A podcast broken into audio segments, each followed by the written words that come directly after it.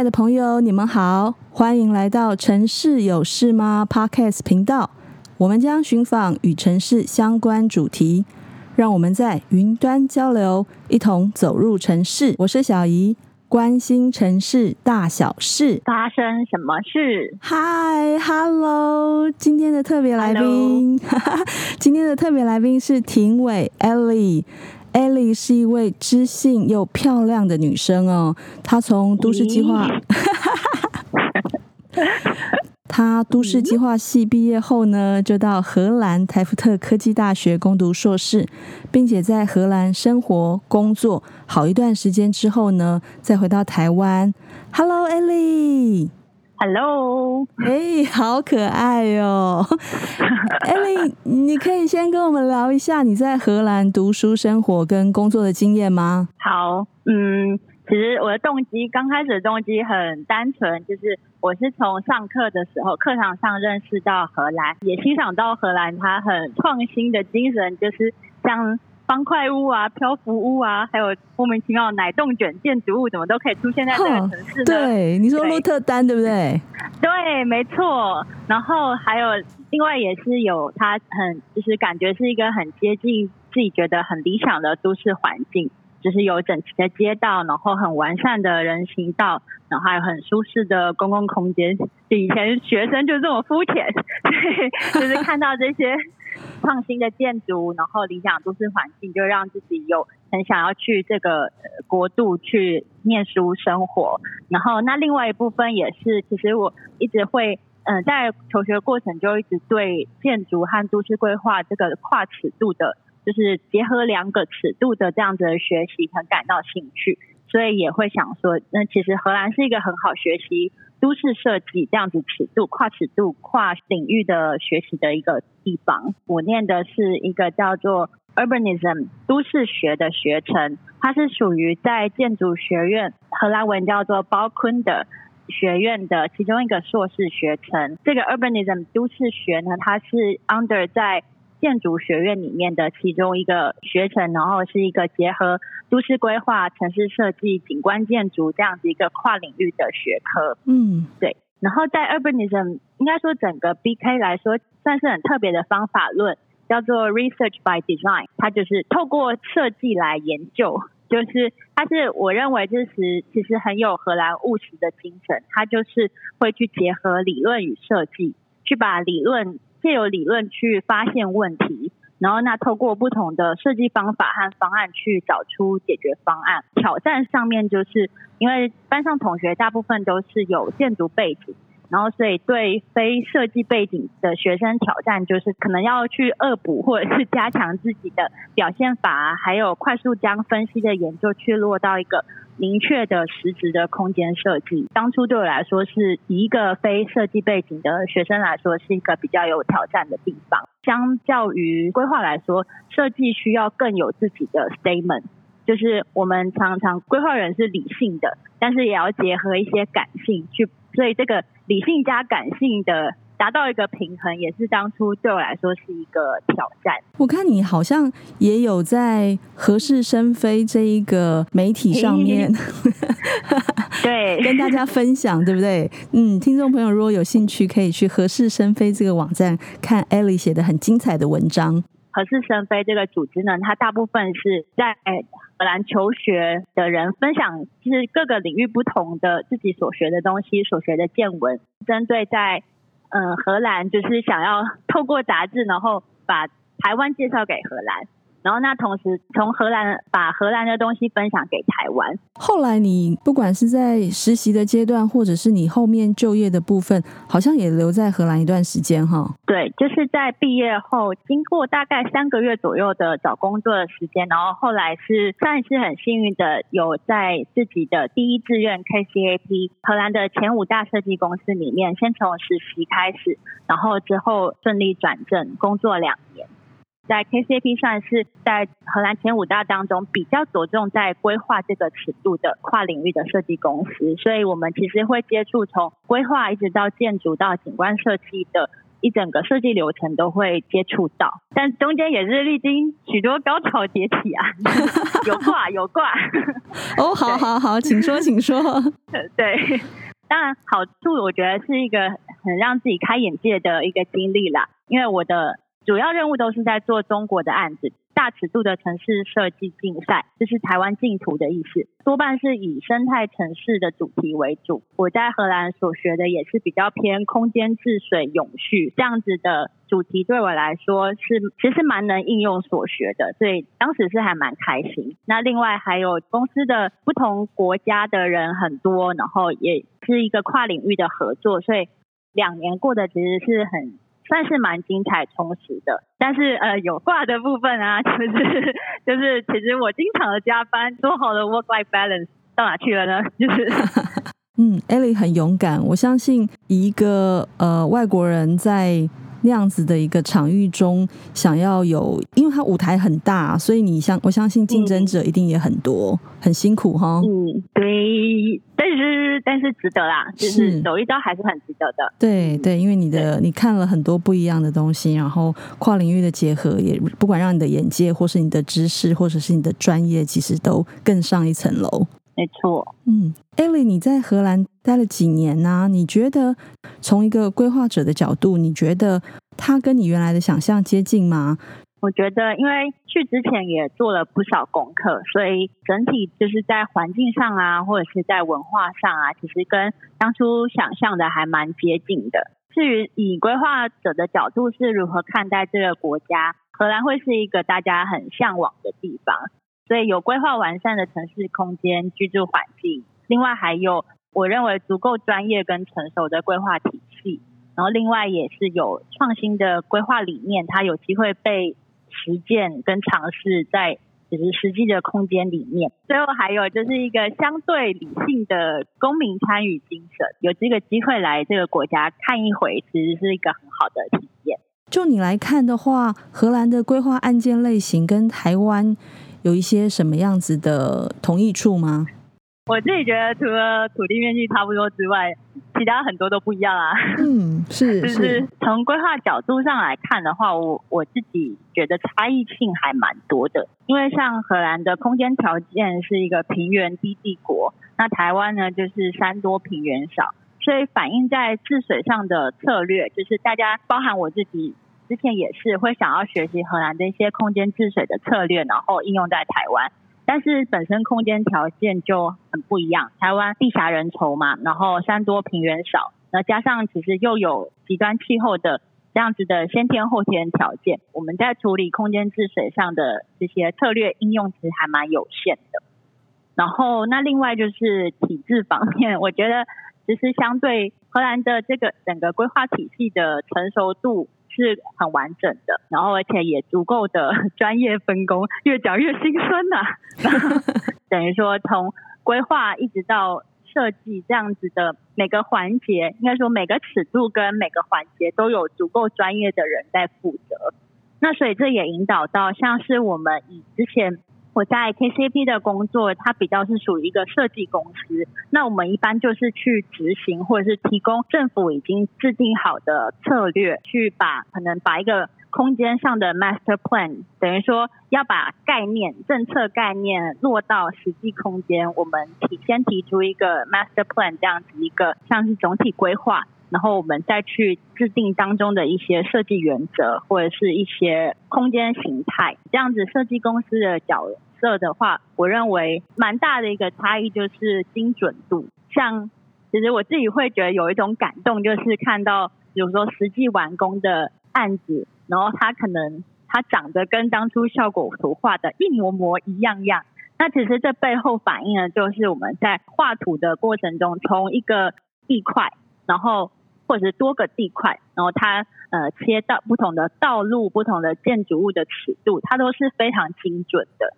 台湾可能我们一般来说是画一个比较抽象的箭头啊，或者是泡泡啊，就是这样子的等级是我认为是不一样，所以思考到的精细度也是不一样的。我自己的感想是，你需要在不同的尺度来回的思考，就是不是只停留在可能大尺度一个抽象概念的思考维度，而是你可能有办法往都市设计的尺度多看一些，然后再往建筑的尺度再多看一些，甚至到景观的尺度再多看一些，然后把这些不同尺度、不同领域它的一些规划原则，再回应到你的规划图面当中。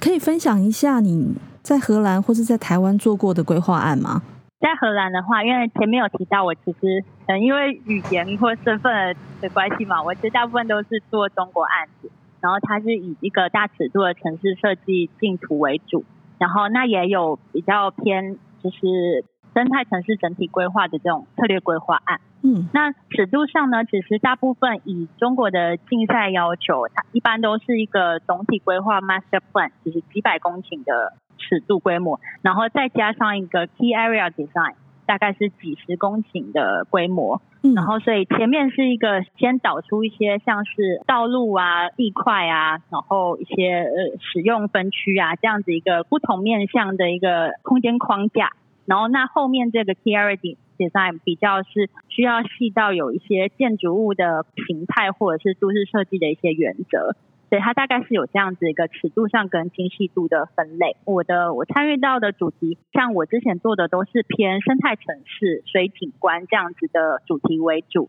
那另外也有针对就是港口城市再生，因为荷兰，然后加上是公司有做过一个汉堡的一个是 Haven City 这样子一个港口改造，蛮有名的案例。除了我们自己本身有规划建筑景观的专业之外，然后我们其实也有合作的顾问单位，是偏向生态学、水利工程这样子一个偏工程嗯背景的单位。所以其实等于说一个案子其实可以学习到的面向是还蛮广泛的。嗯，对啊，你这样短短几年，你接触到好多好多实务的经验哦。因为其实工作强度是蛮大的，所以。这是好处也是坏处，就是因为大概都是可能三个月一个周期，然后我们就是快速的做完一个进度，休息一下，然后再继续下一个。所以每个，然后如果说每个的强度都很大的话，啊，当然就是学习到的东西就很多啦。哇，但消耗也好快。呃，对啊，三个月就要 run 一次哦。这个小小分享一下，好笑就是去公司的路上，其实是要差不多搭二十分钟的火车，经过的路上都会会看到很多很悠哉。吃草的牛，oh. 然后我就会放空，然后想着啊，那些牛好好开心呐、啊，好惬意呢、啊，就这样放空的去工作，然后再开启我的一天。看着这样子蓝天绿地、辽阔的平原，是不是觉得说，为什么我就这种嗯羡慕？对，这个就是后来离开的原因呢，因为除了是合约到期之外，部分也是觉得啊，自己好像需要休息一下的，然后。然后另外也是会后面想要有更完整的历练，想要从原本只做概念设计这一块，到有更多实践，就是把概念理想落实这样子的阶段，能够有在这个阶段有更多的历练，所以后来就合约到期就决定回来台湾了。像我知道你，你刚才有提到港口城市再生啊，那 Ellie 好像你有做过一个基隆市港再生的一个计划嘛，对不对？当时就是在准备回来的时候，刚好得到这样子一个在基隆市港在生标杆计划专案办公室的机会。其实我之前基隆以前只去过庙口有夜市，就 为了这单为了这份工作，就是直接一个人搬到基隆，其实就是想要实际。近距离的观察跟体验自己所规划的都市，因为可以想象吧，就是之前在荷兰，我一直都是在远端，然后其实不是那么理解在自己所规划的城市，但是又又要以一个专业者来提出专业的意见，其实这个是我当时就是会对自己的一个，就是身为规划师会有对自己一个扪心自问，就是我真的有。办法在我不够了解这个城市的情况之下，提供他们足够专业的意见吗？艾莉，你知道我是基隆人呢，所以听到你在做基隆这个案子的时候啊，我其实非常的开心哦。所以想请问说，因为基隆改变也非常的大。然后后面不管是它的交通，或者是各个区域的一个产业发展，陆续在进行。所以想请问你，你在做这个案子的时候，你的心得跟感想大概是什么，或者是挑战大概是怎么样子？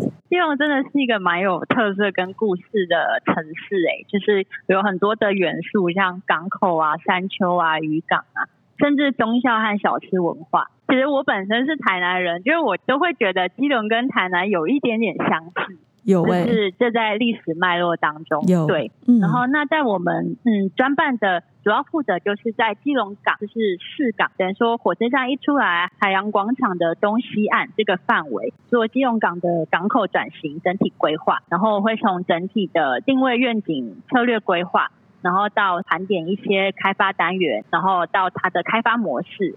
甚至到财务评估，等于说。的确，就是像 之前自己的目标，就是要把规划的概念要具体怎么样成为一个实际的可以执行的案子，这中间的这个些环节过程中，就是需要参与或者是甚至主导不同类型的会议去做沟通协调。作为规划者呢，我们其实一般都是提供方案，作为大家比如说不同单位的一个沟通工具，透过不同方案的比较啊，或者是冲突点的一些盘点。然后，那我们就是会去协助指认这些呃涉及到跨部门的课题，然后做滚动式的讨论，去整合多方意见。这个滚动式大家听到意思就是方案要一直改，一直改，一直改，一直改，一直改，一直改，一改。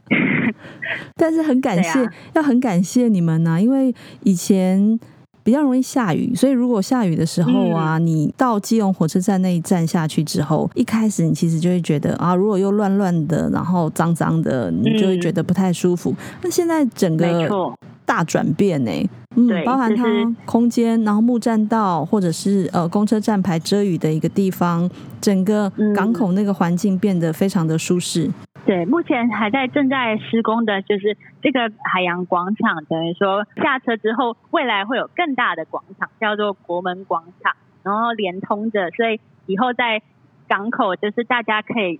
更舒适自在的散步啊，或者是停留啊，去欣赏港口的风景。对，这个是更值得期待的一其中一个部分。没错，没错，你其实是一个很宜居，或者是很适合大家居民们或者是游客在这个地方一起去感受基隆的风景或是一个文化。欢迎大家去基隆玩，谢谢你，谢谢你，也欢迎大家到台南玩。后来，Elly，你慢慢的你就转到了数位双生这个很热门的新产业跟大数据领域嘛？那你当时怎么会想要往这方面去发展？其实对于我应该说回来台湾，然后在参与基隆的这个案子过程当中，去快速让我理解到一些规划的一些理想跟现实的差距。就是规划这行的挑战，因为普遍存在一个甚至凌驾专业的现实面吧。然后专业如何跟体制跟还有政治去达到平衡，这个就是一个很大的课题。这些也很难短期间内被改变。我认为就是。比较能够快速改变的是科技，等于说用科技或者是不同的工具去改变人的思维，就是去至少是举例来说，公家机关常常很怕改变，然后比较依法行事，因为很多时候他们是害怕，可能是出于一种比较害怕的心态而去抗拒改变。但是如果说我们透过知道说有一些科技跟工具是可以辅助他们的。那也许这样子就降低了心理的门槛，然后能够增加他们改变的意愿。也是因为这样子，我开始会去关注到，就是在基隆的这段时间，我开始会去关注到数位转型这个趋势。然后，那我也会去观观察其他，等于说去涉猎其他产业在进行数位转型它的方式跟案例。我的动机其实是数位转型这件事。然后呢，也因为。想要产生学习新的趋势跟技术的这样子的动机，去想要从别的领域去找方法，所以在我这个专案计划结束之后，就尝试着要转跑道这样。那数位双生一部分算幸运吧，就是当初就是在转职的时候，我过程中就是在基隆离开时的时候，其实我我知道自己要什么，但是实际上要找到这样的机会也是有一定的难度，就是花了一些时间去摸索。然后，那我其实有先去一个小的别的软体新创去短暂实习一个月，就是从从零开始去学习一些基础的呃软体知识，但是也理解到，因为那个就是完全脱离空间，也完全脱离规划，也理解到自己就是还是会有很难完全放弃这一块。刚好缘分的关系，我就找到现在这个有在做 digital twin，然后跟空间有关的这样子一个。现在我在的这家公司的软体新创，你可以帮我们介绍一下数位双生这个概念吗？其实数位双生 （digital twin） 就是可能近期是一个很很潮的词吧，就是感觉很厉害。然后，但它其实也是一个很广泛的概念。简单来说，可以说就是把真实环境跟物体它的一些资料数据，然后它去透过一些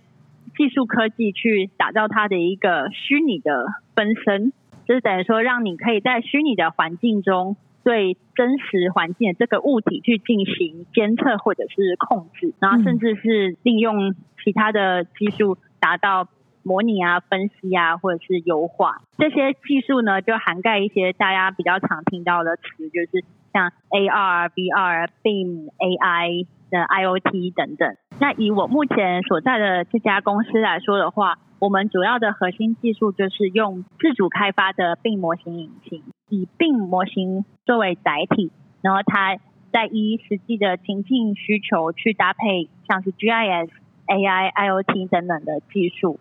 那 BIM 模型 Building Information Modeling，它是作为一个我们常说像以前模型，它就是单纯的一个模型，就是不带有任何属性资料的。那 BIM 模型它不同的地方就是它是带有这个属性资料的 3D 模型，所以说建模这个动作，它不仅仅是为了 3D 的视觉化表现，它其实更可以把它想象成你是在做一个数数据管理的资料库，然后去达到，比如说这栋建筑物或是整个甚至是多栋建筑物，甚至整个城市这样子，它建筑物全生命周期可以有一个更完整的资料管理。除了病模型的应用之外，现在 以中国的用词性平台”就是 City Information Modeling，也是一个现在的趋势。我们有单栋建筑物的呃模型之外，那能不能变成是多栋建筑物，甚至是城市尺度的应用？那这个最近也是有一个算概念叫性平台，然后它的技术应用就更加的广泛，它就是会结合到。并会结合到物联网 IoT，甚至结合到前面提到的 Digital Twin 数位双生的概念，它去混合城市不同的空间、不同时间的数据，去建构一个城市，像是一个城市的大脑，然后并且以可以依这个大脑这个大型的资料库去进行规划建造，还有。城市的治理，所以这样子的一个趋势，我觉得觉得对规划领域来说，应该也是听到也是相当的 兴奋啊。是，对对，就是把这个概念应用扩张到城市尺度，BIM 变成 CIM，CIM，对。哇，刚才听 Ellie 的分享啊，真的是非常非常多领域集结在一起。你没有很认真的去吸收或者是学习。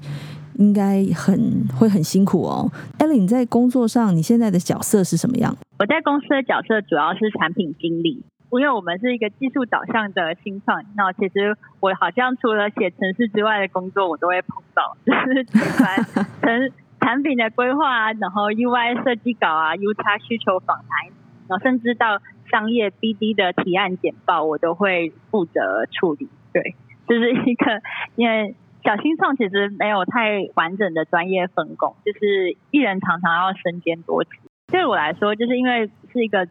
刚转跑道，然后其实是对我来说是一个蛮好的机会，就是多接触，然后多快速的去累积经验吧。你的个性应该是非常勇于接受挑战，然后你也会去努力的去找方法去克服这个挑战。的确是蛮有挑战，但是也有，其实也会获得相对的成就感吧。就是，但挑战不外乎就是因为真的有很多东西要学啊，就是包含像软体技术面的，或者是产业知识面的，然后甚至到商业知识面的。因为像病的模型应用，我们说它有分不同的生命周期，从规划设计阶段，然后施工阶段到运维阶段。那原本以前规划者都是一般来说是我们可以理解都是在这个规划设计阶段的应用，但是像施工、工地、工程、营造这这个阶段的知识也是我后续需要去学的，甚至有一些到了运维阶段的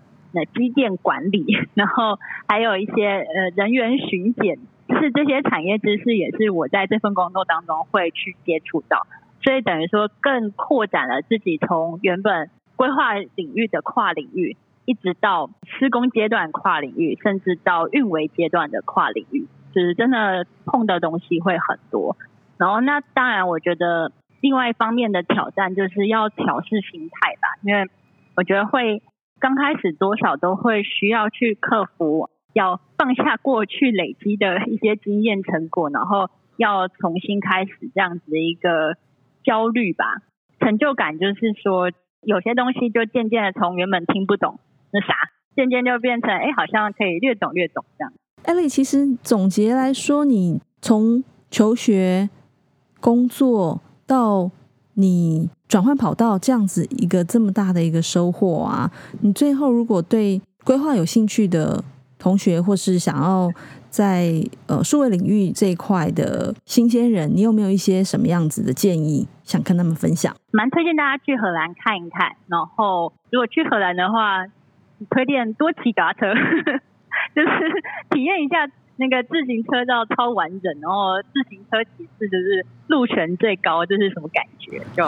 走路走走路不有风哦，是骑自行车才有风哦。哎、欸，我我去的时候，我觉得他们自行车骑士好凶哦。对，就是 一上自行车就可以变一个人这样。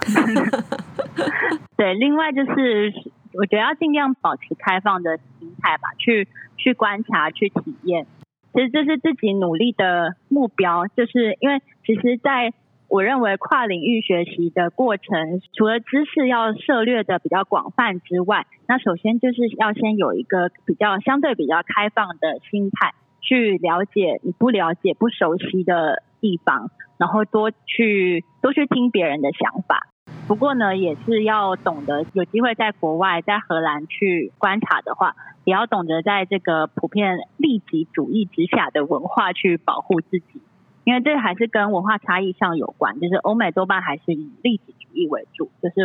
有别于台湾，可能比较大家就是说台湾最美的风景是人嘛，就是 但所以这一点就是多少要有保护自己的心态。那最后就是我其实我自己的看法就是出国是。跳脱舒适圈，然后取得薪资的其中一种途径而已，没有说觉得出国就比较厉害，然后不出国就好像资讯就有落差。因为其实像在现在社会就是越来越国际化，然后资讯就越来越发达的情况之下，其实真的保持自己主动学习的心态，会比你出不出国还要更重要。对，我自己是庆幸我有出国这样子的呃跳脱舒适圈的机会。但是我不认为，或者是我尽量 要让自己是不把这个当做一个标签，而是它就是我的人生经验的一部分。Elly，你总结你的这个这么丰富的一个经验啊，你回来到台湾之后，你有后悔过吗？嗯，这是个很好的问题。多多少少回来，偶尔在某些夜深人静的时候呢，就会去反问自己，这个决定有没有做做错啊？然后。但是其实大部分的时候，我认为自己还是不后悔的，因为就是一个阶段的完成，然后就是在进到另外一个阶段去接受不一样的事物跟挑战。对，所以自己觉得就是出国，当初出国念书，然后有机会留下来工作，年轻的时候的阶段的一个 priority，一个优先。然后那现在回到台湾，然后也许我就是又更把。家人啊，或者是把自己的生活啊，或是其他的一些呃学习新的技能啊、历练这些摆在优先。我觉得就是尽量让自己是保持正面的吧，看待你当下遇到的事物。哎，那 Ellie 最后想请问你啊，你有这么多丰富的经验啊，你有没有一些什么心得或感想想要跟大家分享？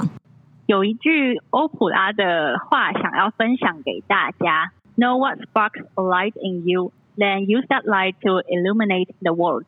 就是知道自己心中的火花是什么，然后用那个火花去照亮这个世界。我觉得可能对于我来说，就是不知道什么原因，就是跨领域解决隔阂这件事情是自己感兴趣，而且自己认为有使命的一件事情。所以我会不管以什么职业，然后以什么方式，我觉得会尽可能的朝着这个目标走下去。然后，那我也建议大家就是。找到自己心中是最在乎的那个东西是什么，认清楚那个目标，以自己的方式走下去。对，哇，真的很感谢 Ellie，虽然年纪很轻哦，可是有非常非常丰富的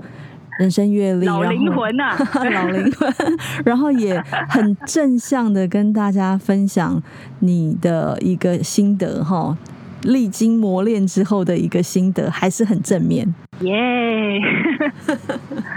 好，那非常谢谢 Ellie 今天来到节目中哦，分享这么多宝贵的经验哦。亲爱的朋友，如果你也喜欢和城市有关的话题，欢迎关注我们。你也可以到 Facebook 都美工作室留言给我们，你们的支持是我们做好节目最大的动力。城市有事吗？关心城市大小事，发生什么事？谢谢 Ellie，谢谢。那希望你越来越好。拜拜，谢谢。嗯，耶，好，谢谢，下回见。谢谢，好，拜拜。